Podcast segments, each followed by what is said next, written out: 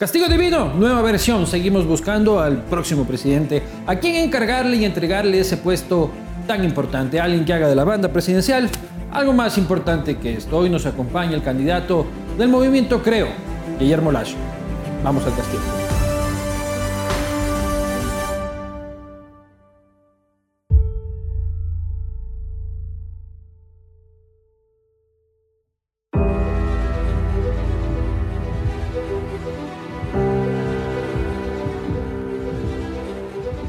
Siguiente. Buenas tardes. Bienvenido. Gracias, ¿cómo estás? Bien, bien, gracias. Tome asiento. ¿Me permite sacar la mascarilla? Totalmente. Aquí hay ya dos metros y medio de distancia. Perfecto. Nombre completo. Guillermo Alberto Santiago Lazo Mendoza. Tres nombres. Cargo al que aspira. Presidente de la República del Ecuador. ¿Dónde se enteró de esta vacante? A través de la prensa. El Ecuador está mal, está en crisis, está buscando un buen presidente. Aquí dice que usted, aquí dice que usted cuando no lo ven se pega una cervecita en el trabajo y ya que chucha. ¿Es cierto? la cervecita es cierto. Esa palabrota fue una referencia a un sticker de alguien que aspiraba a ser candidato. No es mía. ¿Cuál es su trabajo actual? Aspirante a presidente del Ecuador. ¿Cuáles son sus ingresos hoy? Mis ingresos, mm, bueno, para que los calcules pago impuestos por cerca de 700 mil dólares promedio al año. ¿Tu aspiración salarial? La verdad que ninguna. Lo quiero hacer por amor a los ecuatorianos y al Ecuador. ¿No va a cobrar? No. Si me eligen los ecuatorianos, donaré el sueldo mensual. ¿Qué conoce usted de esta empresa si lo contratamos como gerente y le pregunto dónde queda el Cantón Palenque? El Cantón Palenque queda en la provincia de Los Ríos. Perfecto. Y esta empresa tiene un problema muy grave. Primero, no tiene liquidez. Segundo, está sobreendeudada. Pero es solvente porque tiene un buen patrimonio. Pero en los últimos 14 años ha sido mal administrada. Por eso se necesita un administrador con capacidad y experiencia para cambiar esta situación. En ese sentido era la última pregunta, ¿por qué tendríamos que contratarlo a usted? Porque tengo capacidad y experiencia. 50 años de trabajo, generando empleo. Vamos a la entrevista a profundidad, vamos al castigo divino. Continuamos con este castigo divino, ya saben ustedes quién es el nos, quién nos está acompañando después de haber pasado la, la entrevista de trabajo que ustedes verán si es satisfactoria, si lo contratan eh, o no. El candidato del movimiento Creo, de la Alianza Creo, Partido Social Cristiano, el señor Guillermo Lazo. Bienvenido, Guillermo, y vaya llevando su regalo. Muchas gracias, Luis Eduardo. Caloba, recarga tus defensas. Muy bien. Ahí para que ande eso ahí en la campaña y... Lo ponemos así para que se vea la marca. ¿Cómo estás? Muy bien, Luis Eduardo, muy bien. Trabajando muy duro. Me imagino, la campaña es jodida, ¿no? Sí, Fíjate que en dos meses he recorrido más o menos 18 provincias del Ecuador. ¿Y todos los días duermes en casa? Eh, no todos los días, la mayor parte de los días. Intento sí, porque estoy entre costa, sierra y Amazonía, ¿no? Y, y claro, vengo a la sierra, duermo una noche en Quito, recorro el norte de la sierra o la ¿Y María Lourdes todo bien que duermas fuera de casa? María Lourdes, tranquila, por supuesto, porque yo soy bien educadito. No lo dudo, no lo dudo. Salud en todo caso, picotea el vino. Te agradezco mucho, salud. Solo vamos a echar esta copita nomás. Promesa. Salud. Guillermo, los debates. Un poco el tema de conversación en, en esta semana. Eh, unos dicen que el debate en el que te vieron y que vieron a todos los candidatos eh, en dos tandas no fue un debate fue más bien una exposición de, principios, de, ideas, pero lo que entendemos como debate, que es un contrapunto, un, un rifirrafe intelectual con respeto, no hubo. Bueno, sin duda alguna es un formato establecido por el diario El Comercio. No me atrevería en ningún caso a cuestionarlo ni a criticarlo, todo lo contrario, agradezco la invitación. Y yo asisto obedeciendo a un principio democrático. Yo creo que un político tiene que estar sometido al escrutinio público y tiene una obligación moral de aceptar todas las invitaciones de medios serios como son el Diario El Comercio, muy antiguo, o La Posta, muy serio, muy moderno, muy nuevo, muy joven. Creo que uno tiene que estar sometido al escrutinio público y yo creo que el periodista cumple una función fundamental, interpretar el pensamiento de los ciudadanos y cuestionar al político, y cuestionarlo al punto de presionarlo, llevarlo a la zona de candela, dura, difícil. Pero a ti te cabrea que te, que te cuestionen, como a todo político. Hay algunos que les cabre, y está bien que te cabre, pero una cosa es de que algunos aceptan eso y otros no. ¿Cómo recibes tú la crítica? Pongámoslo de esta manera. Cuando comencé hace 11 años era mucho más sensible a la crítica. Hoy mucho menos. Sustancialmente menos. Pero desde hace 11 años, cuando comencé, nunca me he negado una entrevista por más difícil que haya sido, ni, ni jamás... No, de eso doy fe yo mismo. Jamás he intentado arreglar una entrevista, y tú lo sabes. No, pues, o sea, conmigo no, y espero que tampoco con nadie, pero ¿cómo se arregla una entrevista? Bueno, lo que he oído es eh, cuando... ¿Con billete? No, no, no, no hablemos de eso. Cuando al entrevistado le dan las preguntas previamente, ¿no? A mí nadie me ha dado nunca unas preguntas previas. Es que aquí no hay preguntas previas y ojo, de que se Y ojo, que cuando alguien por cortesía en algún medio de medio pelo ha intentado hacerlo, le he dicho que no le doy la entrevista. Simplemente no. Me parece bien. Arauz y Yacu no fueron al debate, no irán al debate, entiendo, probablemente al debate de la Cámara de Comercio, este, también convocado para esta semana y tendrán que ir obligatoriamente al debate del CNE. ¿Cobardía? ¿Estrategia? ¿Falta de principio democrático? No los voy a calificar. Mi, condición de candidato no me, no me da derecho a calificar a mis contendores. Eso se lo dejo al pueblo ecuatoriano, que se dé cuenta quiénes vamos a todas las invitaciones y aceptamos ser cuestionados y quiénes no. Pero, tienes respeto intelectual tú por Andrés Arauz. Eh, Sinceramente, Guillermo, no, no me hables de así como... Sinceramente, o sea, ¿te parece un muchacho este, con el que podrías mantener una conversación. No lo conozco, no lo conozco, no sé, no te puedo contestar eso, pero me parece que hay muchas ideas que él ha planteado que sí son cuestionables. Eh, el decir que el dinero se crea de la nada es algo que no puede decir un economista graduado en la Universidad de Michigan. Parece que o no fue a la Universidad de Michigan o no atendió a los profesores. Estaba viendo la sabatina en vez de ver lo sabes, Y tú lo sabes como lo saben los televidentes, que el dinero es producto del esfuerzo, del trabajo, de, la dedicación, del sudor de una sociedad que emite moneda en función de lo que produce, no en función de la nada. Eso es un absurdo. Como absurdo es plantear una desdolarización blanda, amigable, cualquier nombre. La de, desdolarización buena, le dice. La buena, ¿no? La buena es de que ellos tengan dólares afuera y el resto no. Eh, ¿Y cómo, cómo, qué bueno? Es decir, que te roben tus dólares. Es, como que vas por la calle y te dicen, mira, te voy a robar el celular, soy bueno yo. Dame el celular que te lo cambio por uno de cartón. Nadie es tan gil para aceptar esa propuesta peligrosa. Y hay otras ridículas como minería a la inversa sacar el oro de los celulares. Es decir, no hay oro para sostener la economía ecuatoriana y no hay celulares para comunicarse. Entonces me parece que son tres planteamientos muy ¿Pero es estupidez, populismo o improvisación? Es que yo no veo tres opciones que no sean esas. Seamos generosos. Improvisación. Es la desesperación por por ser disruptivo, por querer aparecer diferente. Ahora veía que te ponían incluso ya un formulario en el que te puedes descargar y llenar para que te lleguen los primeros mil dólares este, en la primera semana de campaña. Demagogia pura. Yo ya llené, por si acaso no vaya a ser cierto, hermano. llenarás, llenarás. Demagogia pura.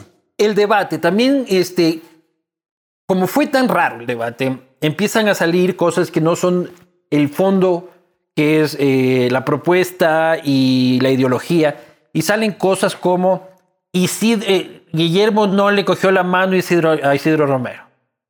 ¿Por qué no le cogiste la mano? Yo creo que eso es un tema absoluta y completamente irrelevante para la situación que vive el país. ¿Pero por qué no le saludaste? Mira, eh, Luis Eduardo, yo, yo, yo quiero insistir en algo. Lo importante hoy es la crisis que vive la familia ecuatoriana, la Ya, pobreza, pero ¿que la no falta de empleo.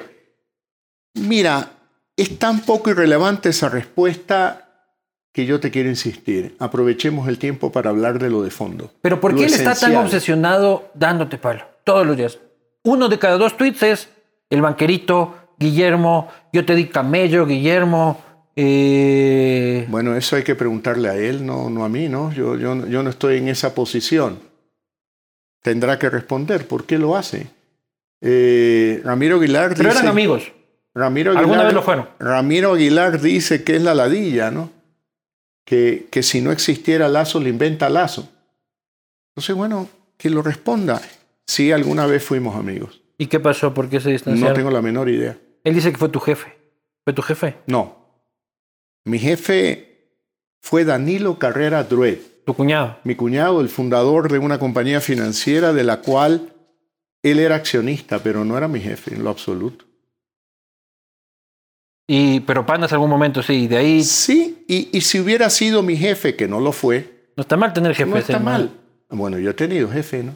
Yo tengo jefe, ¿Cuál jefe? jefa. Jefa. Sí. claro, vos estás ahí pisado el poncho, hermano. Y busco tener Este- 17 millones de jefes, que son los 17 millones Ahí ecuatorianos. te vieron en la entrevista a ver si te, a ver si te contratan. César Montúfar, en su espacio del debate al día siguiente del tuyo, hace una denuncia que yo la comenté eh, en vivo a priori sin ningún sustento de un documento que no eh, determina cuál es su origen. Eh, yo decía incluso en Twitter que, que, es lo mismo que acusarle al dueño de la Chevrolet de que el ladrón robe en Aveo y fugue en Aveo. Eh, pero te acusa básicamente de que vos algo tienes que ver con el tema ISPOL. Esa es una canallada, absoluta canallada, producto de la desesperación de un individuo que nunca va a ganar nada en política, que no lo ha ganado nunca, que lastimosamente es un fracasado en política y quiere intentar aparecer. Y con eso, aquí está una piedra, aquí está una piedra, aquí está una piedra, pero no lanza pues la piedra. Dijo que iba a ir a fiscalía. Que vaya, que lo haga, que lo haga. Pero hubo algún movimiento de dinero del ISPOL a través del banco. Mira, yo no lo sé porque yo renuncié al Banco de Guayaquil en mayo del 2012. Y obviamente tú comprenderás, aún antes del 2012, cuando era presidente del banco, ¿tú crees que cada que un banquero está pendiente de cada movimiento, de cada cuenta corriente que hay en el banco? Yo entiendo que no, por eso hacía yo la analogía del Aveo con el dueño de la Tienes Chevrolet. toda la razón. Pero en cambio eh, son 800 millones de dólares. Es como un Aveo gigantesco. Sí, bueno, pero eso no ha pasado. Eh, me, me adelanto en decir que 800 millones de dólares es mucho dinero. Eso no ha pasado por el Banco Guayaquil, al menos mientras yo he sido administrador. Y ahora tampoco. Me hubiera enterado. 800 millones de dólares no pasan así nomás. No, este, pues no, no, no, no. Definitivamente que no. Pero Montúfar Pero- fue tu aliado en cierto momento en compromiso, en compromiso Ecuador. eh, Este, se habló incluso de, de eh, yo siento en él un resentimiento profundo por el tema de la candidatura a la, a la alcaldía de Quito, donde él dice que tenía un acuerdo eh, este, presellado con, con- con Monje y que se deshizo. Mira, te puedo comentar lo siguiente. En la época de compromiso Ecuador lo conocí. Muy voluble, muy cambiante. Pero es un buen tipo. muy voluble, muy cambiante. Yo no he dicho, bueno, un tipo que lanza una piedra sin datos no es un buen tipo. A veces es una estupidez, pero creo que es un Es tipo valiente y un tipo Es inteligente. una canallada. No es tan valiente. Eh, hacíamos las manifestaciones para protestar contra la reelección indefinida y yo siempre le reservaba un puesto al lado mío en primera fila. Y tú sabes lo que es una manifestación cuando el gobierno te manda a la policía. Pegaba un grito y decía, ¿dónde está César? Y estaba en la última fila. Y al lado mío se quedaba María Lourdes, mi esposa, y César Monge. Entonces Pero no él- es tan valiente como aparece y es traidor. Él sin inmunidad eh, enfrentó todo el proceso de Jorge Glass, ¿no? Eh, ¿Y eso qué es? ¿Meter preso a Jorge Glass? Sí, no es cualquier pero, huevada que sí, pero tenerle miedo a un policía con un tolete no es muy valiente. No es muy valiente. Así que eh, conozco al hombre que quiere transmitir la imagen de luchador y conozco al tipo fracasado que no se halla en su vida, ¿no? Que un día cree que hay que enfrentar a Correo y otro día me llamaba a decir, estamos en la trinchera equivocada, Guillermo. Yo lo tenía que animar. ¿Durante esta campaña? No, durante eh, Compromiso Ecuador. Ya. ¿Para qué me vas a hacer hablar tanto? La verdad que es intrascendente, pero, pero luego un día me llamó al teléfono y me dijo, mira, me voy con Cintia Viteri. Y se fue con Ramiro González. La unidad. Con la unidad proclamó a Cintia Viteri. Se fue con Jaime y ahora vos te fuiste con no, Jaime. No, no, este, no. es un baile de la silla, ñaño. Eso no es el baile de la silla, cuidado. Luego finalmente no hubo unidad. No. Y llamó literalmente llorando a César Monge. Literalmente. Literalmente arrepentido de haberme traicionado y pidiéndome que lo disculpe. ¿Y no perdonaste? No, no era ningún problema. Guillermo no perdona, ¿no? No, yo perdono. Además, no hay nada que perdonar. ¿Qué, qué, soy yo? ¿Dios para andar perdonando? No, no perdonar, pero dejar ir. Dejé, ir, por supuesto que sí. Y luego vino la etapa de la candidatura a la alcaldía de Quito, donde fue evidente que nuestro candidato era Juan Carlos Holguín. Una propuesta nueva, un hombre joven. Pero también estás distanciado de Holguín. ¿Por qué estoy distanciado? Eso escuché que una vez Juan Carlos una entrevista que se equivocó de nuestra campaña en Quito. Ah, hubo reconciliación, no, no, he sabido. Nunca ha habido pelea, menos reconciliación. Es que él dijo una declaración en la que me equivoqué de partido, dijo en algún momento. Sí, pero no se equivocó de líder, ¿no? Ah, está encargado en la campaña aquí. Sí, no, y Juan Carlos Holguín es un tipazo. ¿Cómo te va en Quito? Muy bien. Mi Quito, ha sido mi, mi, fortín, mi bastión.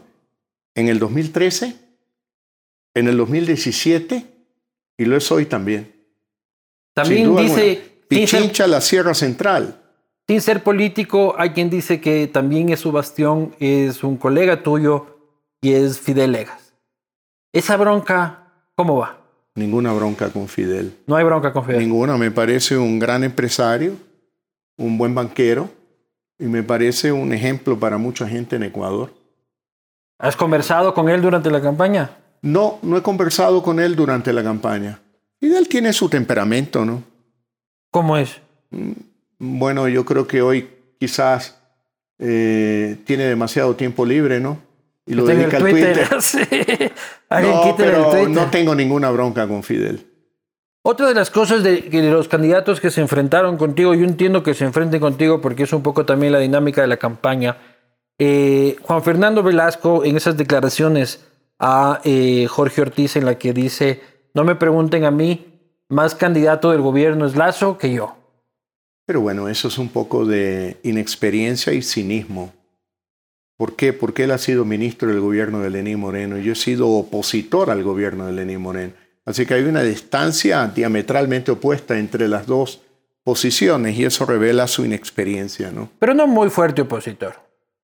Perdóname, eh, he sido un opositor que ama al Ecuador, que respeta la democracia y que en un momento dado, muy por encima de la animadversión personal que se pudo haber creado por los episodios del 2 de abril del 17, en mí prevaleció mi respeto a la democracia y a la civilidad en Ecuador. Sin duda, pero te arrepientes, me imagino que te arrepientes del pacto de colegislación de los 10 puntos que no se cumplió ni medio. No me arrepiento. ¿Volverías a firmarlo? Eh, eh, bueno, no. Políticamente te está costando, Guillermo, tienes que reconocerlo. No, no, no, fíjate todo lo contrario. Eh, el planteamiento que tú acabas de hacer responde a un esquema de política tradicional. Eh, yo no te cumplieron a la parte que te tocaba a ti. A ver. En comisiones y en todo de la, de la asamblea, te vieron las huevas. No, no, no, no, Luis Eduardo. No hubo ningún pedido en particular el acuerdo tuvo 10 puntos programáticos que fueron públicos el primer minuto. ¿Y se cumplieron? Y no se cumplieron. Entonces no, sirve para nada, pues, hermano. Bueno, está bien, pero eso no implica que yo me arrepienta de haber tomado una decisión que fue útil al país en ese momento. No, porque no se cumplieron y a ti te endosó un tema de haber firmado un acuerdo con el gobierno más no, impopular yo no firmé un acuerdo con el gobierno, fue un acuerdo legislativo. Con el bloque del legislativo. Con el bloque del gobierno con Alianza País y otros bloques que participaron de la Asamblea para dar gobernabilidad y evitar un conflicto en la Asamblea Nacional. El mariapaulismo extremo de parte de tu bloque y de tu agrupación política no te costó también, no te pasó factura. En lo absoluto. Porque hay miembros de Creo, fans, o sea, primero está Guillermo Lazo y luego está María Paula Ron en la vida. Bueno, pero también. Tal hay, vez luego Barcelona ahí medio también compite, hay pero otros que, que, que, que se dedicaron obsesivamente a combatir a María Paula Romo. ¿Y tú cómo jugabas en ese, en ese mundo de Creo entre los que la amaban y la odian? Yo creo que no es cuestión de amar y odiar a una persona, es cuestión de hacer, Políticamente.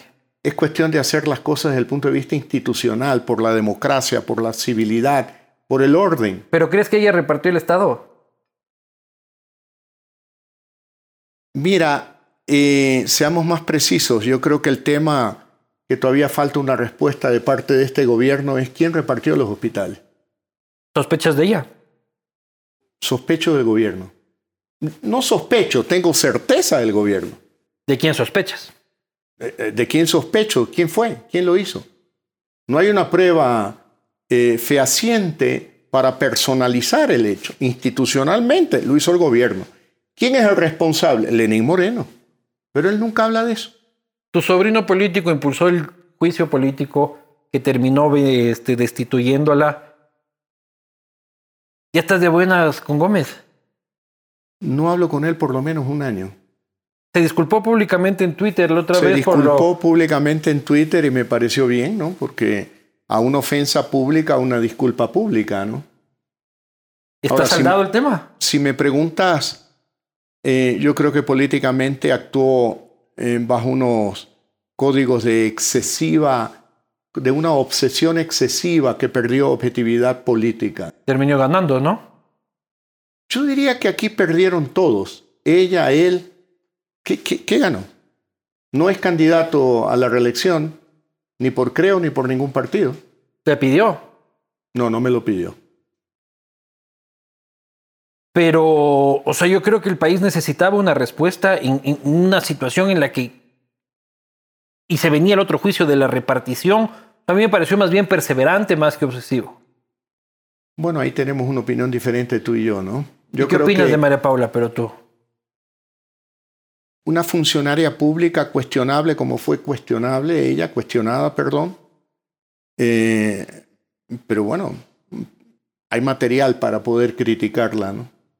Cuando hay material para criticar es porque hay material en materia de ejecución, en capacidad de ejecución. ¿Participaría en tu gobierno? No, Ni pensarlo. no. Nadie de este gobierno. ¿A quién de este gobierno? Porque hay esas declaraciones tuyas con Anderson Boscan que repite y repite el correísmo en la que dices precisamente me quedaría con María Paula, con alguien de este no- gobierno. Yo no he dicho me quedaría con María Paula Romo. Esa es una declaración que corresponde a, al mes de abril, mayo o junio del 2019. Eh, y, y diría que, que, bueno, no va a ser funcionario del gobierno y ningún funcionario de este gobierno. Ni Richard Martínez, por ejemplo. Ni Rich, no, Richard Martínez tampoco. La bronca con Álvaro. ¿Qué onda? Ninguna bronca, yo no tengo bronca con él. Pero el país lo, lo percibe. Él dice que eres tú el que no le deja ser candidato. Yo y el creo país que- está ahí viendo expectante. una sea- bronca de millonarios ahí. No, no, no, no. no. y Seamos- nosotros aquí. Seamos muy puntuales y muy claros.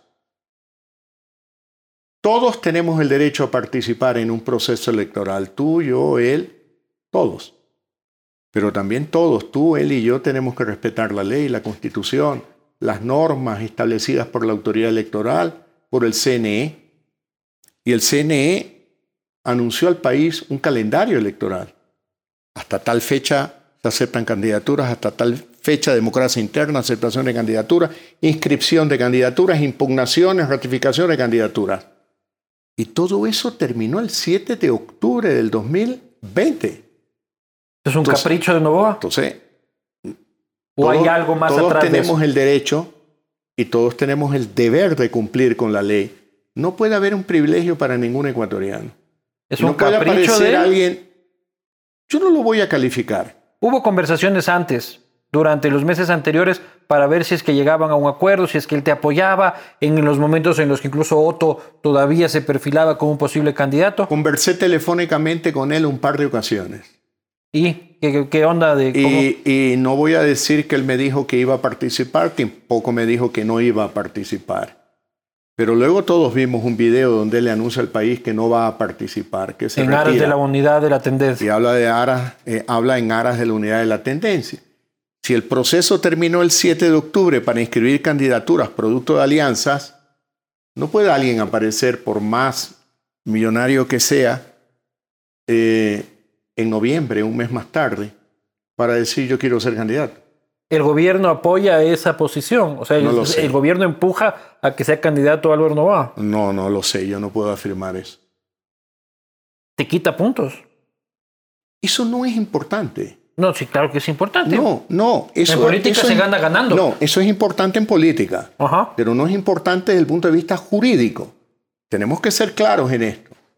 Claro, yo, entiendo que tu posición es se cumplió un plazo legal y punto. Que y no hay discusión. No es mi posición. Claro, pero yo te estoy hablando más No, allá no. en la política. Es la posición de la autoridad electoral, no es la mía. Una autoridad bien de a perro, hermano.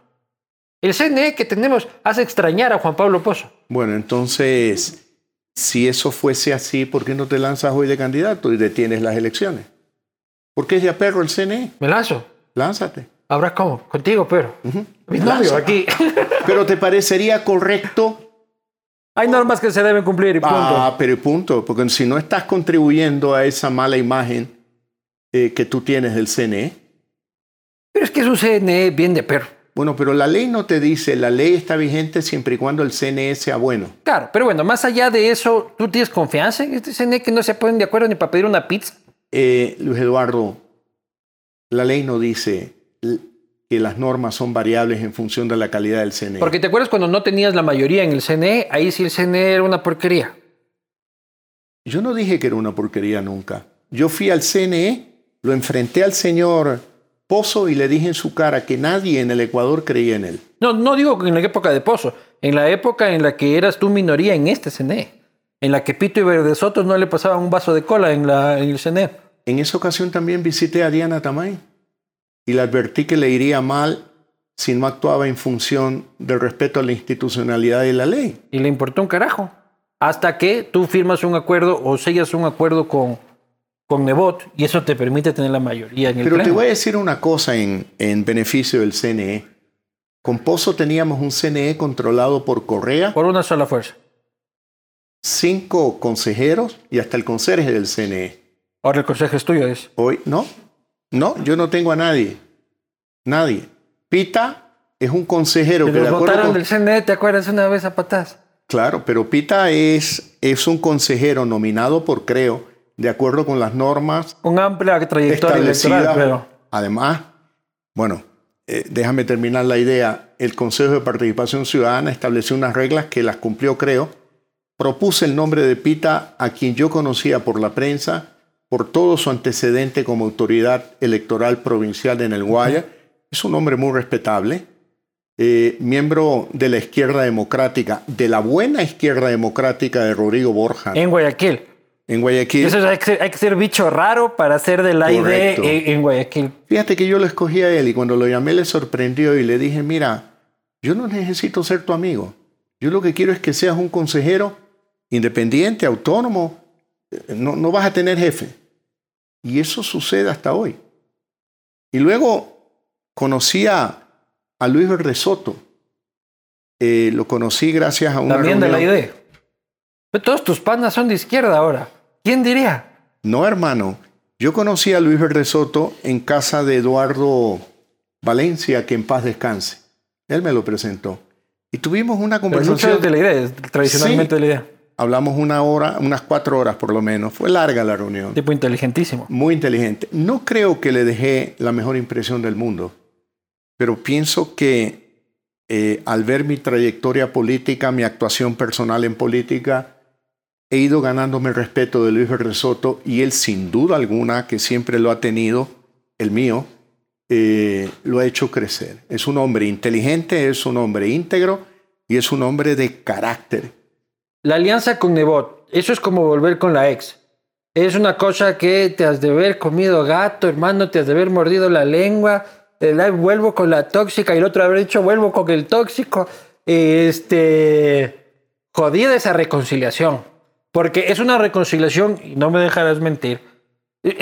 Primero es una bronca que yo siempre he venido criticando, ¿ya? Porque era una bronca personal que afectaba al país, porque parecía que son dos figuras que deben empujar más o menos en el mismo sentido.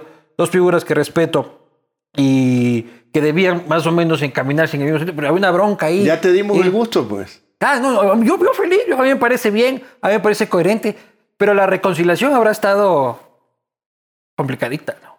Jaime es un hombre muy inteligente. Eh, por su edad tiene una gran experiencia. Pero los dos son bravos, vanidosos y resentidos. Jaime es un hombre inteligente, Jaime es un hombre con gran experiencia en política y es un hombre maduro, ¿no? Pero ¿cómo fue? Cuéntanos cómo fue la reconciliación. Bueno, fue un encuentro de ¿Tú lo más... escribiste o él te escribió? No, fue un encuentro de lo más caballeroso, muy caballeroso. ¿Gestionado por terceros? Mira, eh, su hermano Pepe Nebot, quien es hoy mi consuegro, consuegro. es papá de mi nuera, la esposa de mi hijo Santiago, eh, pues obviamente... con- Todos ahí en la misma no, no, no, cúpula ahí. Me has pedido que te cuente... el país en tres cuadras de San Borondón, Dios mío. no es así. Me has pedido que te cuente, eh, eh, eh, como yo tengo mucho respeto por ti y me gusta la manera en que eres frontal, te lo cuento, porque no hay nada malo. Pero tómate un vinito para que no, no hay te nada malo. bravo. Ya me lo voy a tomar. Eh, pues bueno, eh, conversamos inicialmente de forma indirecta y eh, yo diría que en pocos días nos sentamos en la casa de Pepe y hablamos frontalmente, con gran caballerosidad mutua, absoluto. Porque son viejos amigos, se conocen de tiempo. 40 años, 40 años. Pero se dijeron las plenas. Porque Nebot decía que tú habías eh, eh, activado un troll center en contra de su familia en las elecciones anteriores. Este, y eso es básicamente lo que había activado, valga la redundancia, la enemistad personal. ¿Tú puedes imaginar que yo sea alguien que ataque a la familia? No me suena, pero es lo que pensaban, ¿no? De bueno, él. bueno, pero, pero, pero solamente lo dejo ahí. Jaime y yo nos encontramos y empezamos a hablar del futuro, no del pasado. Y él y Borrón yo, y cuenta nueva. él y yo, él y yo, lo que pesa fundamentalmente es el interés de los ecuatorianos. ¿Y cómo funciona esa nota de vota por Lazo, pero vota por la seis en la asamblea? Vota. Vota, o sea, eso, es- eso Muy bien, no, sé cómo va a funcionar. Eso está funcionando estupendamente bien. En primer lugar, es un acuerdo público. Hay un documento escrito. No, y es la primera vez que veo el apoyo de los socialcristianos explícito y operando en la calle. O sea, todos los días. tun, tun, El que no sucedió las dos veces anteriores. No, bueno, eh, la eh, po- podrás opinar de eso en la primera vez porque en la segunda ellos tuvieron su propio candidato. Pero en segunda a vuelta. Cintia Viteri, sí. Mira, eh, te diría lo que has visto. Un gran compromiso de Jaime, un gran compromiso del Partido Social todo. Cristiano y un compromiso mío de respetar la promoción de la lista 6. Y yo lo hago. Bueno, te tomas fotos con los candidatos de Claro. y todos. Promuevo, eh, promuevo la 21 y la 6. ¿Y van a hacer bloque también? ¿O ahí veremos? Vamos de a Esto poco, es ¿no? hasta, la, hasta la orilla del río nomás, Jaime. Ahí veremos si nos seguimos queriendo. El primer día que tú conociste a tu esposa, ¿ya le propusiste matrimonio o no? Claro, hermano. No, yo soy así lanzador. ya. Bueno, deja a que- María de Lourdes le deja que las cosas vayan día, avanzando, no te preocupes, que, que van por muy buen camino. Hay esta imagen en la que estás con Jaime, este, que no se ven los rostros por, por, por, por- por las mascarillas, pero vos sales con el yaque chucha por segunda ocasión, por primera vez en tarima, en la que dices que no se note, pero que si es que vas por ahí escondidito, tómate la cerveza y ya que chucha, hermano. No, no, no, seamos muy claros. Les dije no lo hagas. Claro. Hazlo dentro de tu casa. Pero, Pero, si, si, que haces en la esquina, bueno, ya qué. Y ya la, que chucha, única ya que vez, ahora, ahora ya me está cortando el chucha. la única vez, para que no me vuelvas a criticar, porque No, es la pues. única vez que lo dije con firma de responsabilidad yo, porque la primera vez que lo hice, Te referías a. Me refería a la lectura de un cartel de alguien que aspiró a ser candidato y se promocionaba con el nombre, con ese, el ya que. Y yo lo que hacía era denunciar que el Álvaro voto debe de ser responsable y no puede ser un que me importismo donde no te, no te preocupe qué pasa con el futuro del Ecuador. Pero empezamos a ver un lazo de este, es viernes y el cuerpo lo sabe, este, del ya que chocha. Y- y como que yo te digo que hablaba con mis panas que algunos son jóvenes aún, menores a mí, por cierto, y decían, ¿qué onda ese señor que quiere irse a chupar conmigo? O sea, yo no quiero irme a chupar con ese señor. Yo quiero que ese señor me enseñe a dejar de ser pobre, a ser exitoso, a lo que sea. Pero esta nota del cuerpo lo sabe y que ni sé qué, que ni sé cuánto, este, este, este Latin King del Banco de Guayaquil no, no funcionaba, ¿o qué? Te voy a decir lo que le dije a Jorge Ortiz. No, pues dime algo que no le hayas dicho a Jorge. tomar Ortiz. cerveza tiene ideología. No, pues dímelo a mí. Mira tú que me estás brindando una cerveza. Y un vinito, y ¿Y aquí quién no, van ha de tomado, derecha. quién no toma una cerveza con un ceviche? ¿Quién no toma una cerveza en una tertulia por Facebook Live con jóvenes precisamente para hablar cómo dejar de ser pobre? Hablar de emprendimientos exitosos como el de muchos con los que yo hablé Claro.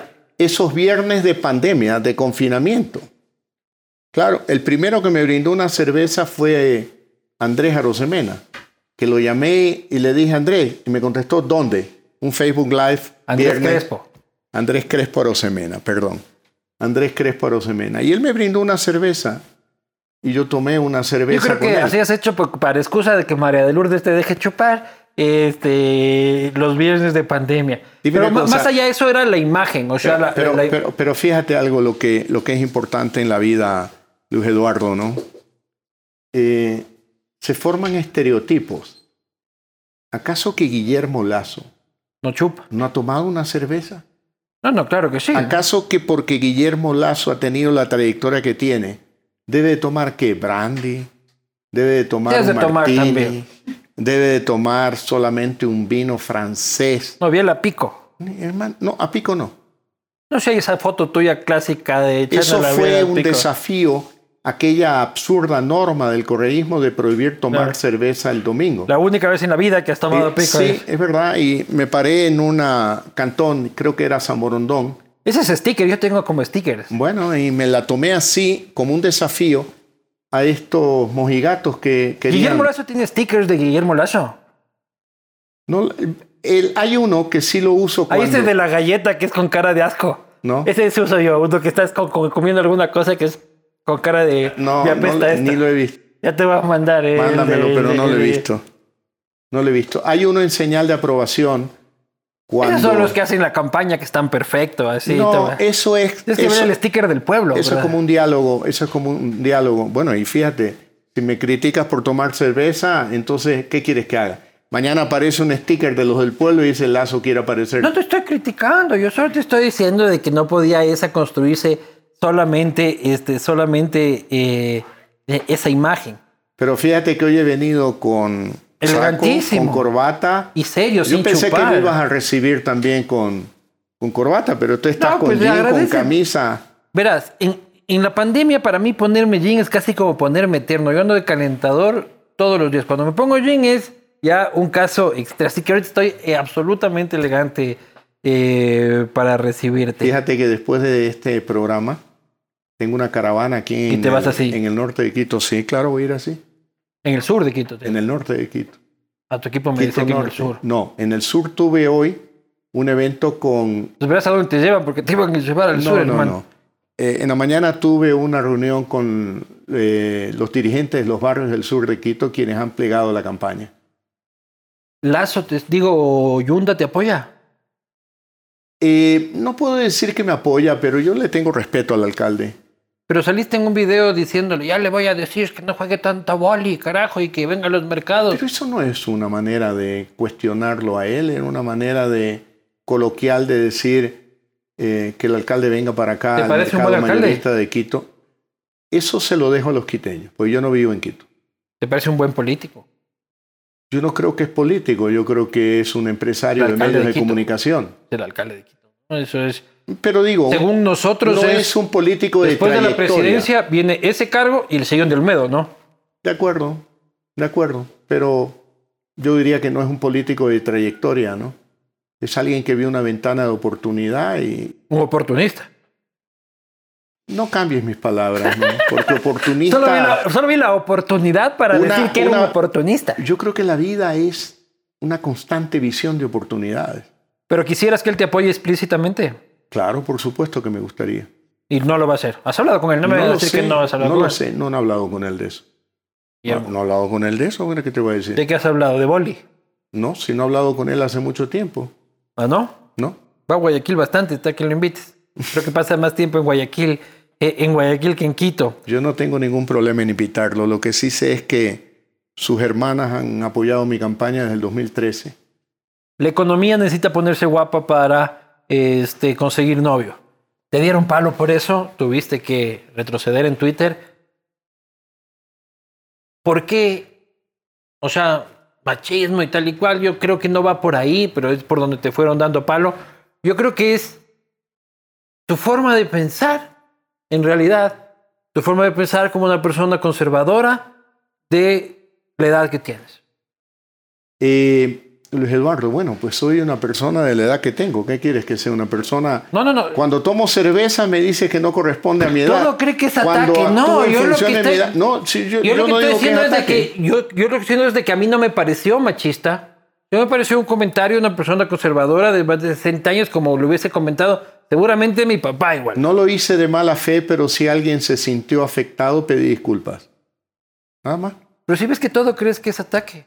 No, yo no creo que todo es ataque. Estás susceptible, hermano. No, no y si estoy estás susceptible en susceptible. campaña, en gobierno, tienes que llenarte de, de, de cuero de cochino, hermano, porque mucho- Implícitamente has revelado que me ves como ganador, ¿no?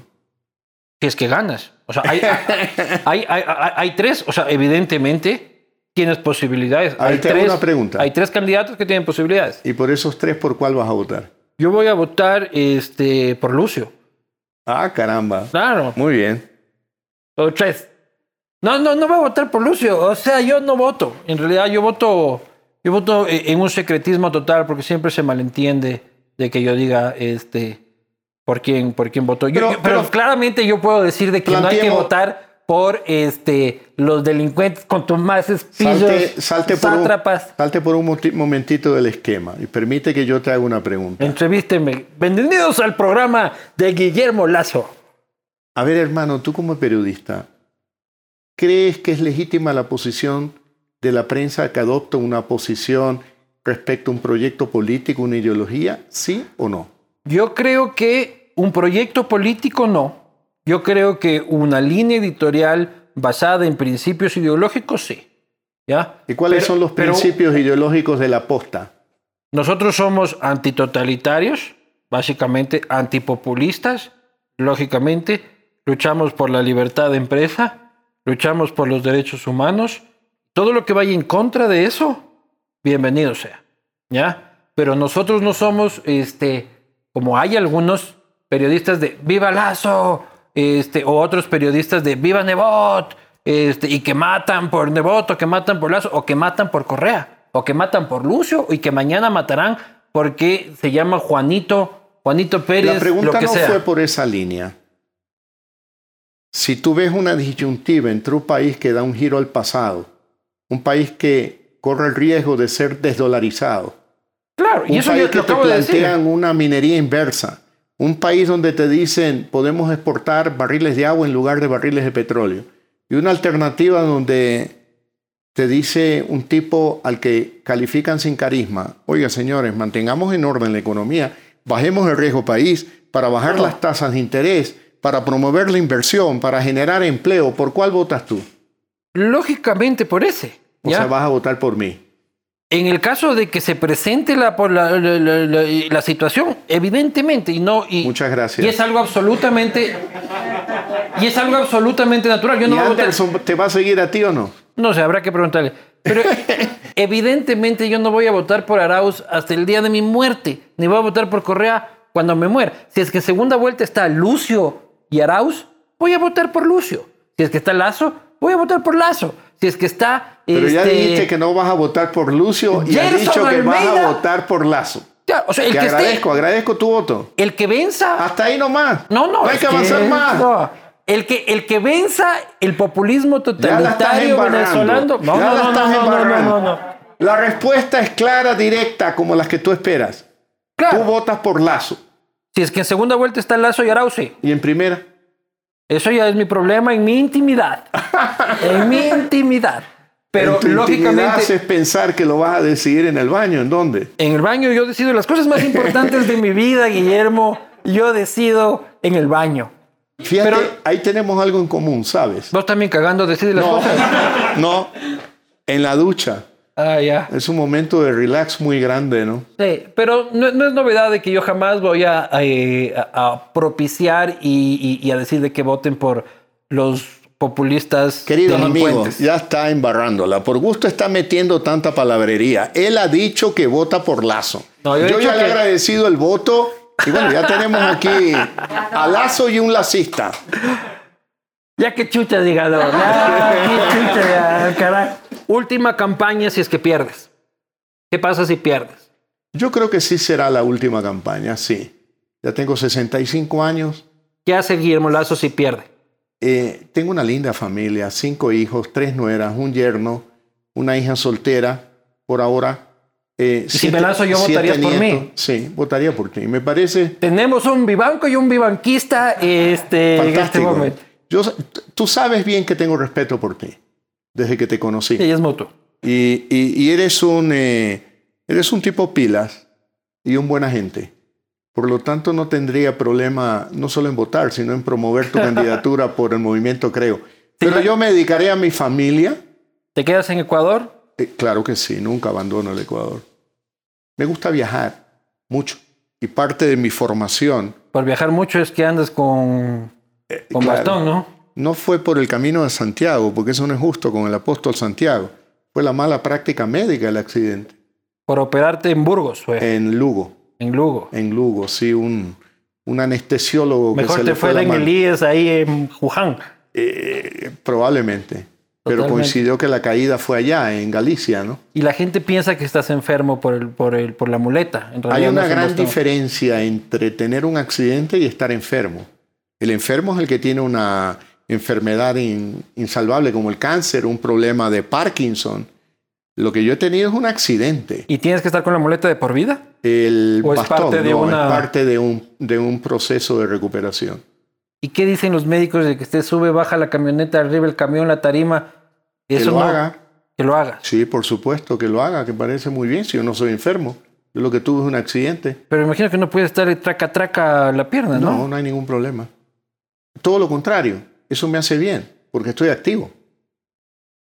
Quiero que hablemos, este, porque luego hay preguntas de la gente y podemos quedarnos hablando este, largo. Eh, cuatro temas principales eh, ya de propuesta de campaña. Ya hemos hablado de política este, demasiado y un poco que la gente se vaya llevando. eh, yo lo que iba determinando es de que desde Yamil Mawad, o sea, en el siglo pasado, durante todo este siglo, siempre hemos votado por la izquierda. Hemos votado primero por Lucio, que en su momento era un tipo de izquierda, amigo de Chávez, ¿ya? Luego votamos por este por Correa. Y luego votamos por Lenin, que supuestamente era de izquierda. O sea, el país no ha tenido una probadita de derecha liberal en todo el siglo. Yo te digo algo que es importante, ¿no? Pienso que estos esquemas de izquierda y derecha han perdido vigencia globalmente. A decir que eres de izquierda. Globalmente. No, yo no digo que soy de izquierda. Lo que estoy diciendo es que estos esquemas de derecha y de izquierda han perdido vigencia global. Sí, yo también Y estoy aquí en el. Ecuador, aquí en el Ecuador, en el siglo, en la década de los 80 y 90 del siglo pasado, la gran dualidad en política era aquellos que creían en el crecimiento económico como la solución y otros opuestos que creían en la justicia social como la solución.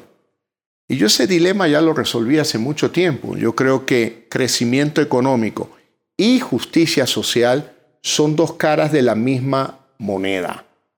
Por lo tanto, ahí tienes un ejemplo de que eh, si tú quieres realmente llevar a cabo un programa social, tienes que tener recursos.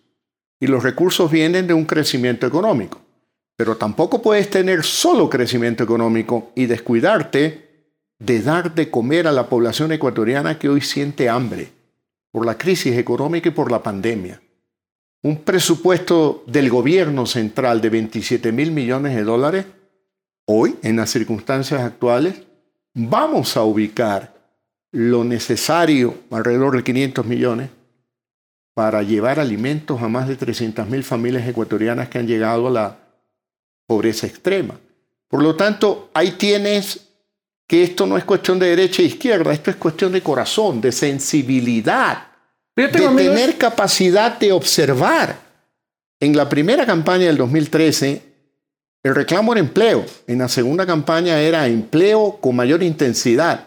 Ahora, del empleo, lo que yo encuentro en territorio es no tengo que comer. Jóvenes de 23, 24 años con cara lánguida. No haber comido tres días señalándome a su bebé de dos, tres meses. Problema de hambre, ya. Problema de hambre. Entonces, dime una cosa. Pero los jóvenes. Satisfacer el hambre de la población en situación extrema, ¿es derecha o es de izquierda? No, es humanidad. Humanidad. Es corazón, es sensibilidad. Yo tengo muchos amigos hippies este, de izquierda acá. Eh, la gran mayoría de mis amigos en realidad son hippies de la floresta de Quito, dicen, yo no voy a votar por el viejo curuchupa banquero. ¿Qué le dices a un joven de 30 años que dice, yo jamás voy a votar por un viejo curuchupa banquero? Del opus y banquero, imposible. Yo respeto su opinión, yo no lo voy a convencer, pero quizás después de esta entrevista, sabiendo que su amigo Luis Eduardo Vivanco es lacista, se van a animar a votar por Lazo.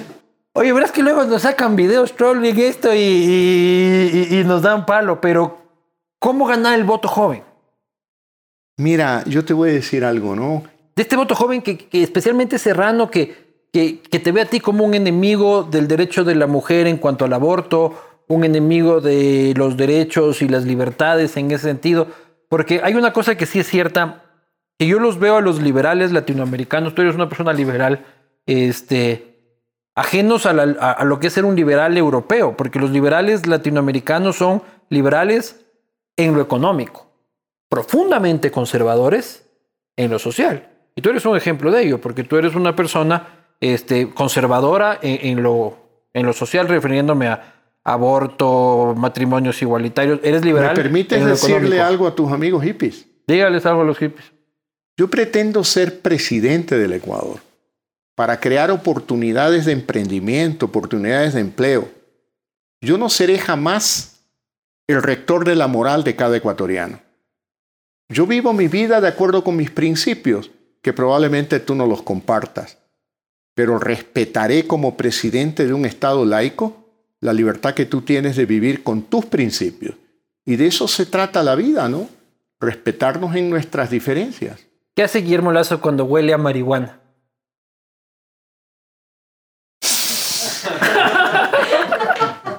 Para que llegue el golpe por de, de, ladito. Y esa es la broma que le hago a María Lourdes, porque cuando hemos ido a Ámsterdam, caminamos por las veredas de Ámsterdam y pasamos por los famosos coffee shop. Y ahí tú haces... Y bueno, ya.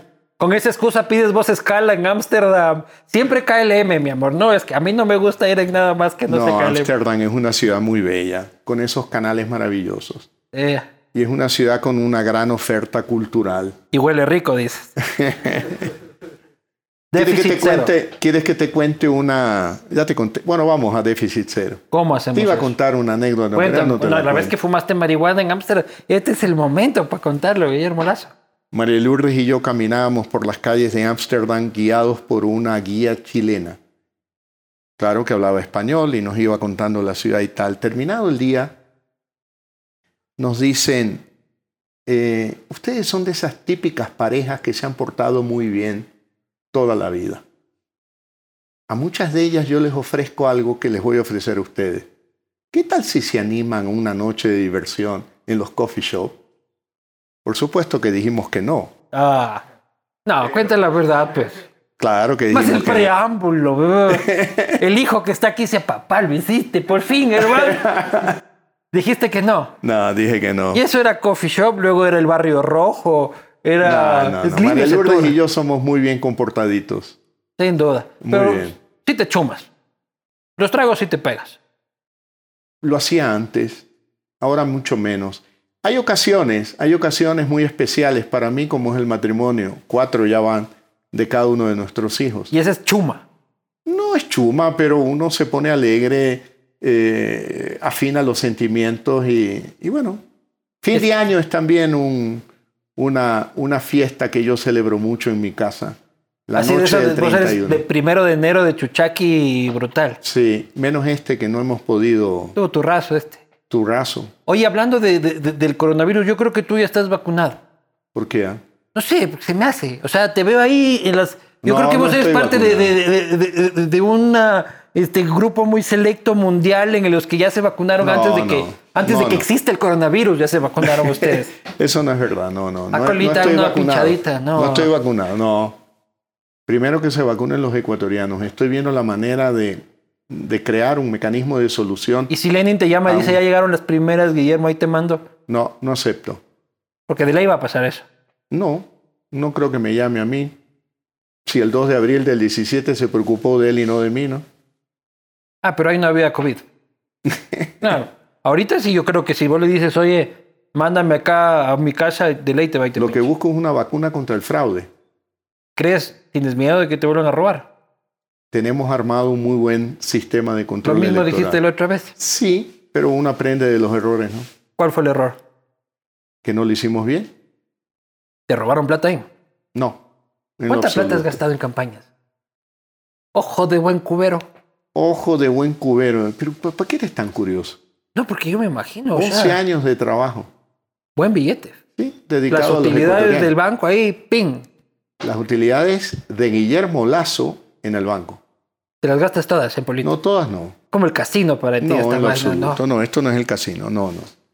No lo banalicemos. Es un esfuerzo por servir a los ecuatorianos. Ofreces déficit cero, ofreces este, la industria del turismo en impuesto cero. Eso me parece interesante porque yo, una vez que todo esto se vaya al carajo o, o acertemos o cualquier cosa, Vas a hacer el Hostel La Posta. en Manta. Me voy a ir a vivir a Manta un buen día, hermano, frente al mar, ceviche, biela, este, la ciudad maravillosa y a gozar la vida ya. Y al resto ya al carajo el resto. Manta es todo. Bella ciudad, bella ciudad. Yo haría lo mismo, pero ahí y Puerto López, Puerto Cayo no te entusiasman. Manaví es maravillosa Manaví, en bueno, su generalidad. Yo diría Pero que Manta, todo, Manta es una ciudad que tiene muchos más todo el cinturón costero del Ecuador, Esmeraldas, Manabí, la península de Santa Elena, la parte que corresponde a Guayas, playas, es extraordinario. No, tenemos unas playas, No, unas bueno, playas de entonces lujo. tienes todo ese cinturón costero para escoger, ¿no? Manta elijo yo. Bueno, yo escojo Punta Barandúa. Es que ahí eres dueño vos de Punta Barandeo, ya elegiste. eso, No, yo no soy dueño. Yo tengo una casa con, con toda mi familia. ¿Cómo va a funcionar el tema del impuesto cero para No, el no emprendimiento turístico? Ah, a ver, primero el déficit cero. Eh, hablemos un poco del déficit estructural del Ecuador que está en cerca de 5 puntos del PIB, 4 mil millones de dólares. Yo creo que de una vez por todas tenemos que hacer algo distinto. Apostar por una política económica de déficit cero en los próximos, para lograrlo en los próximos cuatro años de gobierno. Lograrlo en los próximos cuatro Sí, años no, es lograrlo el primer no, año. No, no, no se lo puedo hacer en un mes ni en un año, porque sería eh, negativo para la economía. Pero, ¿qué es la deuda pública, Luis Eduardo? Solamente te invito a ti y a tus eh, televidentes que lo pensemos. ¿Qué es la deuda pública? La deuda pública es el financiamiento de todos los déficits fiscales de los últimos, en este caso, 14 años. Tapar un hueco más otro hueco más el hueco que viene de 15 Tú tienes años. un ingreso de 10 con un gasto de 14. Entonces los cuatro los financias en lugar de bajar el gasto o aumentar el ingreso. Los financias. Y claro, como nunca arreglas el déficit, la deuda ha subido al punto que equivale al 60% del PIB. ¿Qué planteo yo? Equilibrar el presupuesto gradualmente en cuatro años, aumentando los ingresos y controlando el gasto por el lado de la corrupción y la ineficiencia. Con esto... no reduciendo el aparato. No, en lo absoluto. No vas a votar a un burócrata. No, yo no voy a votar. En lo absoluto, todo lo contrario, a respetar los derechos de los trabajadores públicos. Pero sabes que tu línea ideo- ideológica, el liberalismo moderno, habla precisamente de un Estado mucho más pequeño y eficiente. Tienes dos vías para llegar Tenemos a un eso. Estado enorme e Tienes dos ineficiente. vías para llegar a eso. La una reduces el tamaño del Estado, produces una contracción económica que te lleva a mayores problemas. La otra es, mantienes esto y aumentas los ingresos del Estado, no por la vía de impuestos, sino producción de petróleo, la minería es una oportunidad, el- la energía eléctrica es otra oportunidad, telecomunicaciones es otra, y más de 440 empresas del Estado ineficientes y corruptas. Pones en- Petróleo, ¿qué hay del, de- del Guillermo Lazo del 2016 que decía yo no, yo no explotaré el Yasuní? y no voy a explotar el Yasuní. Pero Ya está una- explotado. Ah, bueno, eso iba a decir. Eso ya no es mi culpa. Ya ¿eh? eso no es mi culpa. Lo que lle- llegaremos allá con una veeduría ciudadana para ver la realidad de lo que ha pasado en el Yasuní. Y minería con todo. Minería, no, dos condiciones. Una, que respete el medio ambiente y existe tecnología para eso. Dos, respeto a la consulta previa, Vinculante. vinculante. Y si un grupito ahí de gente no te dejan, se bloquea. Vamos a, vamos a hablar con ellos. Vamos a hablar con ellos. Porque eso tiene sus beneficios y sus grandes riesgos. Alguna ¿no? vez hablaba con el presidente Pedro Pablo Kuczynski, presidente, expresidente del Perú. que está- le hice, la pregunta, casa, le hice la pregunta sobre el tema de la minería. Y él me dijo, al lado de mi despacho, yo tenía un grupo de negociación con las comunidades, porque no daba un paso en minería si no era en acuerdo con las comunidades. Y me pareció un principio democrático válido. ¿Conversarías con Yacu Pérez, por Totalmente, ejemplo? por supuesto que sí. ¿Crees que Yacu Pérez, qué opinas de él? ¿Te parece que es un... Divertido, ¿no? es divertido? Divertido. ¿Te divierte él? Me parece que es una persona divertida, sí, claro que sí.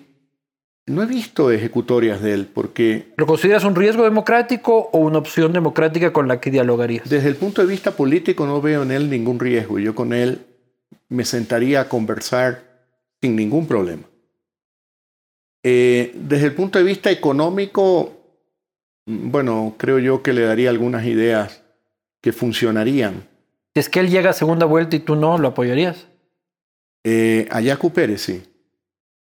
Me parece un tipo eh, bien intencionado, equivocado en lo económico. ¿Y recibirías su apoyo en el, en el escenario inverso? Ya lo recibí en la segunda vuelta del 17, cuando él generosamente declaró mejor un banquero que un dictador. Así fue. Ley de comunicación, el Guillermo Lazo del 2017 dijo que la eliminaría, que la La derogaría. vamos a derogar. Tenlo por seguro. Y eso será el propio 24 de mayo o el 25 más tardar que enviaré a la Asamblea Nacional un proyecto de ley, que es un proyecto de ley que tiene un objetivo muy claro.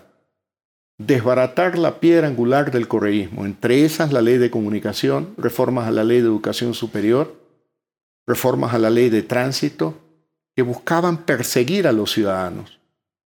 Yo, por ejemplo, creo en la libertad absoluta de expresión y creo en los medios de comunicación privados y creo en medios de comunicación con una buena salud económica para que puedan tener una buena de sala de redacción con periodismo investigativo que actúen de contrapeso al poder. Y el rato que le estén investigando a tu ministro y salgan los muchachos de la posta ahí a decir de que tu ministro vale paloma, te vas a cabrear y nos vas a mandar a la policía. No, Eso queda grabado, verás. ¿cómo te voy a mandar? Te voy a mandar el video A un cada lacista nunca le voy a mandar a la policía. A yo, un pues. lacista, dice. Yo soy gutierrista, carajo.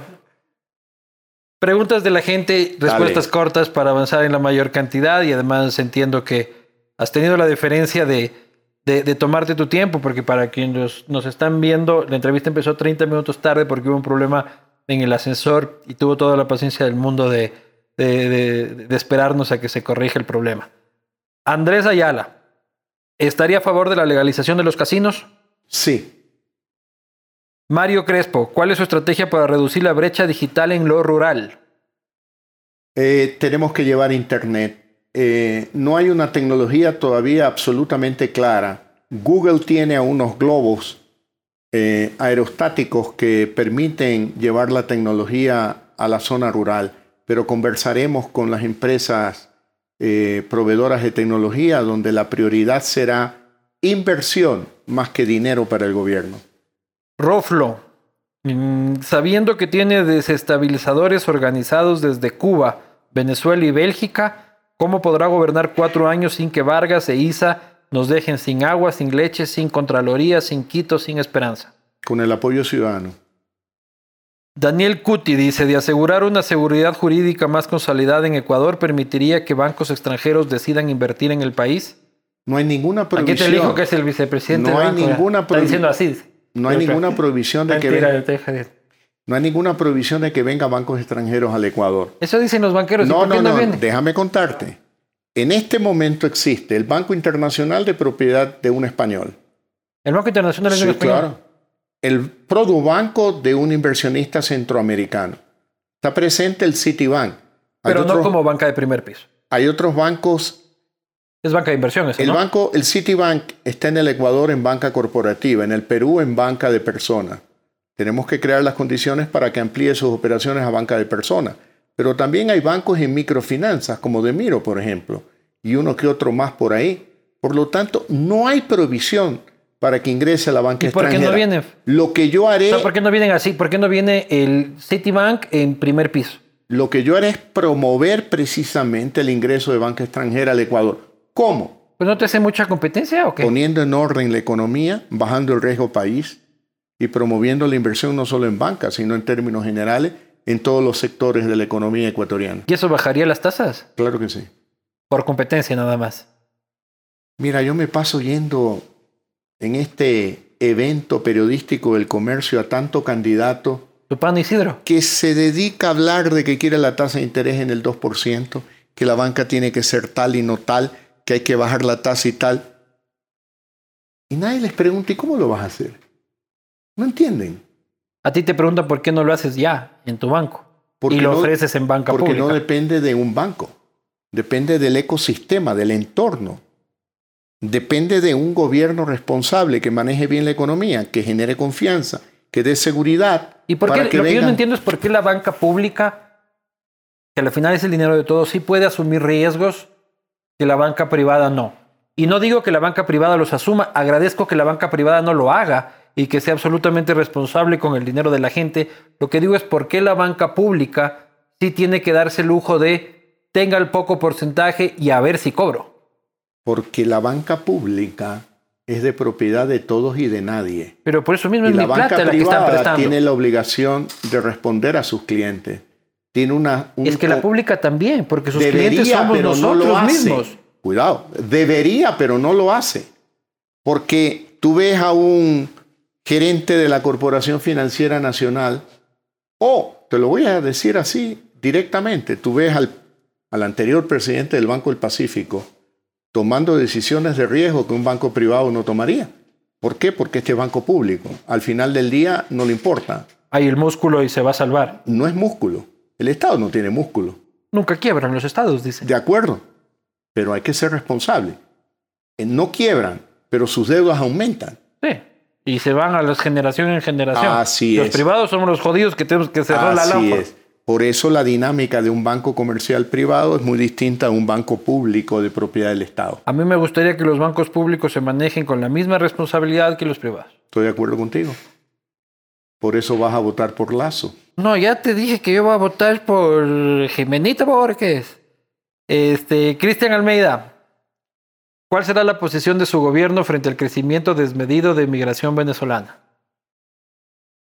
Yo creo que tenemos que poner un poco de orden, pero el orden viene de lo macro a lo micro. En lo macro hay que mantener una posición de cuestionamiento a un gobierno totalitario que ha producido la más grande diáspora de venezolanos al mundo. Ahí está el problema, el origen. Y luego Pero no hay nada que hacer. O sea, y luego, presidente lo del Ecuador, micro, poco puede y ser. luego lo micro tienes que comprender desde el punto de vista humanitario que tienes que eh, legalizar a los buenos venezolanos que visitan Ecuador. A los malos tienes que expulsarlos. Entonces va a haber una legalización de venezolanos si se cumplen ciertos requisitos. Digamos que ya existe, ¿no? No es un tema que una política no que yo existe pienso porque son unos trámites este, que terminan a la final viviendo en la clandestinidad Hay que ser legal. consecuentes con el mundo. La primera oleada migratoria del Ecuador a Estados Unidos fue en la década de los 60 del siglo pasado.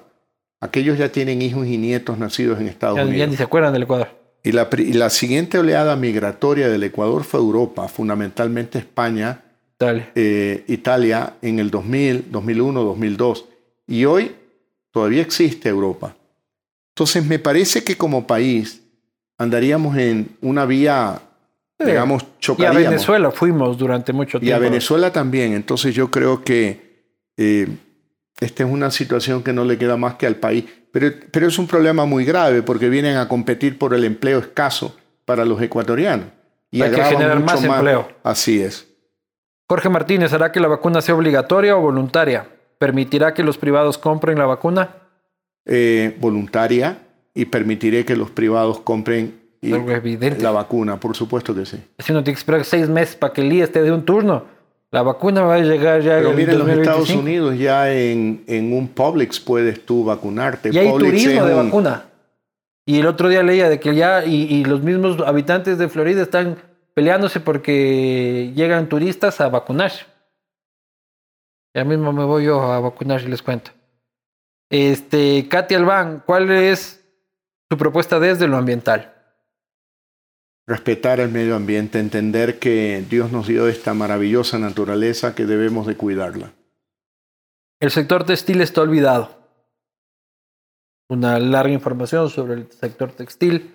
Algo sobre eso. Más que el sector textil, me parece que es una buena oportunidad para hablar sobre el proteccionismo, porque otra vez se contradice con este, lo que normalmente tendría que decir un liberal, que sería abrir las puertas al mundo y competir eh, libremente y si es que eres bueno, compites. Pero, hay, sectores, hay sectores que exigen ciertos niveles de proteccionismo que en algunos casos funciona, perdóname desde, desde mi ignorancia, en algunos casos funciona, pero en otros casos también solapa la mediocridad de algunos sectores. Lo haremos con inteligencia, porque no se trata de firmar cualquier acuerdo de libre comercio.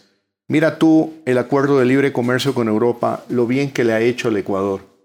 La balanza comercial favorable ha aumentado con relación a Europa. Tenemos mejores vinos a mejor precio.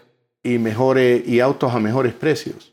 Por lo tanto, ahí tienes un buen ejemplo de que eh, hacerlo con los Estados Unidos traería una buena, unos buenos resultados. Y aquí quiero decir algo, si me lo permites para aquellos que dicen, cuidado, nos invaden con productos americanos.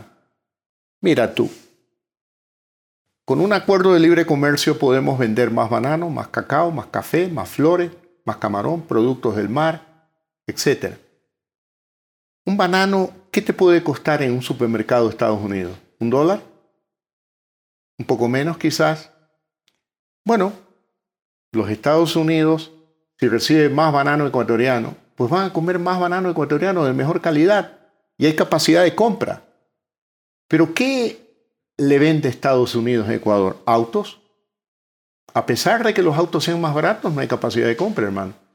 Si un Chevrolet Spark te puede costar 11 mil dólares y con un acuerdo de libre comercio te baja a 9 mil, igual sigue siendo caro.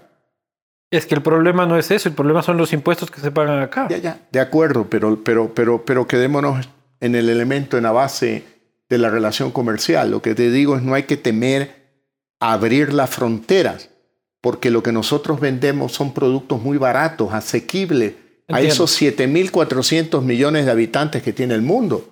Pero el mundo no puede invadir con autos el Ecuador 17 millones de habitantes, la mayoría pobres. Por lo tanto, no es que nos van a invadir con productos americanos, como no nos han invadido con productos europeos. Salvo el vino, ¿no? Pero el problema es este otro problema, ¿no? De aranceles, que también hay que revisar, hay Que, hay que saber hacerlo, porque no es a la tonta y a las locas. Hay que proteger al sistema productivo nacional. Pero hay cosas que no se hacen aquí. Bueno, es que no quiero alargarme, pero es que hay cosas que sencillamente no se hacen aquí. O sea, si quiero esa cámara, ¿me explico? O sea, no es de que esa cámara yo la puedo ir a la esquina y comprarla. Entonces, por eso todo el mundo vive en el tráfico de este, eh, eh, a 7 dólares la libra, yo traigo de la maleta de Miami.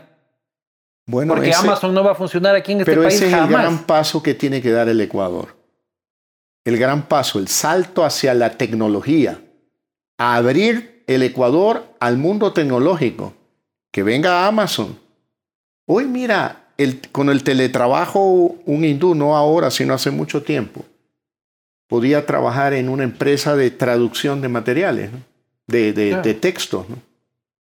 Ahora te pueden llamar a ofrecer una tarjeta del Banco de Guayaquil desde Pakistán. Si ese fuese el caso. No digo que ese sea el caso, pero sí sucede con otras marcas. Eh, está odiando acá. ¿Cuál será la reforma laboral que va a implementar? Eh, primero un antecedente para ponernos en contexto. Eh, apenas 3 de cada 10 ecuatorianos en condiciones de trabajar tienen un empleo formal. 7, la gran mayoría. 3 de cada 33% me parece bajísimo. generoso. No, no. O sea, generoso, pero yo creo que es menos. Es la estadística, es la estadística oficial.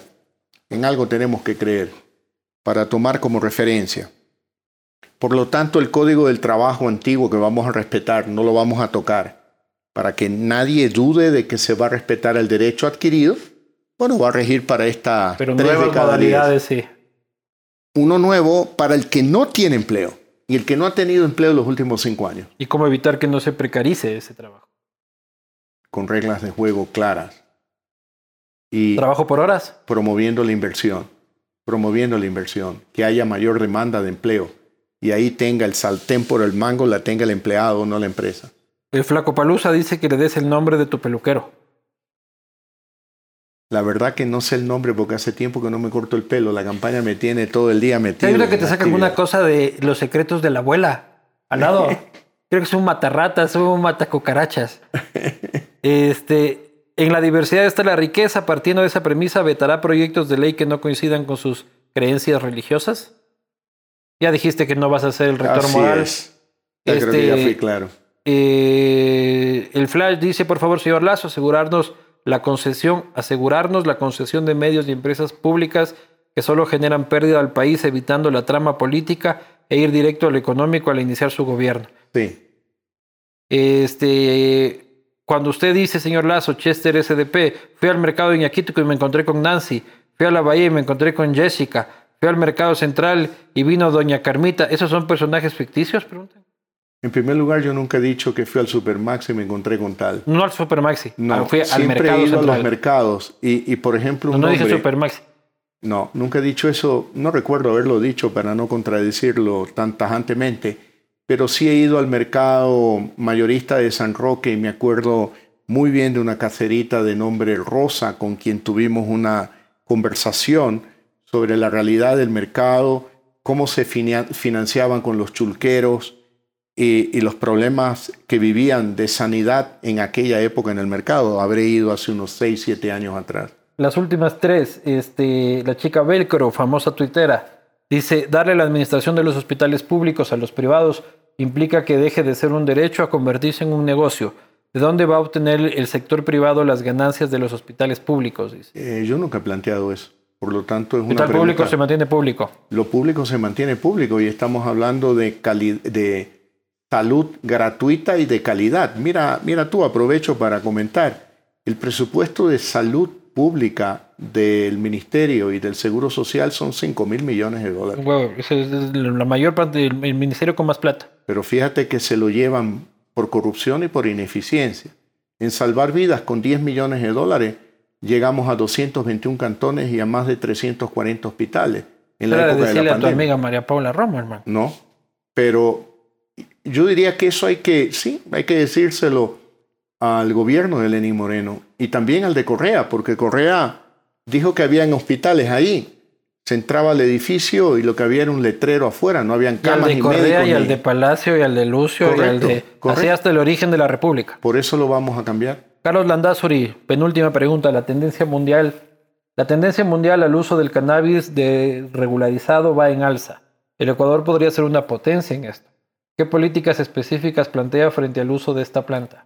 En el debate del año 2017, enero del 17, me manifesté claramente y dije que liberalizaríamos el consumo del cannabis para mm, fines médicos. Así que yo ya me he pronunciado con respecto a esto. Recreativo eso no. antes de ir a Holanda, ¿no? Antes de estar paseándote por... antes de eh, estar paseando por Holanda. Mariana Andrade, importante gestora cultural de Quito. Del Teatro Ocho y Medio, gran Sí. amiga. Te pregunta cuál es su plan de cultura, cómo va a reactivar a un sector que está gravemente enfermo y que es uno de los más afectados del mundo. Tenemos que dejar de pensar en la cultura bajo el concepto del mecenazgo y entenderla como emprendimiento, parte de aquella economía naranja que tiene recursos ilimitados por il- porque ilimitados son o limitada, ilimitada es la capacidad creativa de los ecuatorianos. Yo con Mariana, eh, eh, a quien no la conocía, sino hasta hace unos pocos años atrás, conocí el ocho y medio y le dije, Mariana, yo fui el fundador de los bancos del barrio. Tú y yo juntos podemos hablar del teatro del barrio. Sería un bellísimo proyecto, pero necesitamos hacer una reforma tributaria para... el 8 y medio tiene justamente ese concepto de teatro de la floresta. Impuesto cero, base cero para todo espectáculo público, ¿no? Porque tú quieres hacer... Todo. Todo. Maluma, todo. Ocho y medio. absolutamente todo. Porque ti, aquí tú quieres llevar a cabo un espectáculo público, tienes que ir a pedirle casi que a rogar a los municipios. Y por eso toca coger un avión, ir a Lima para ir a ver a los Rolling Stones. Es ridículo. Y eso afecta a la industria del turismo de Ecuador. Todo lo contrario, deberíamos atraer turismo extranjero con oferta cultural en el Ecuador.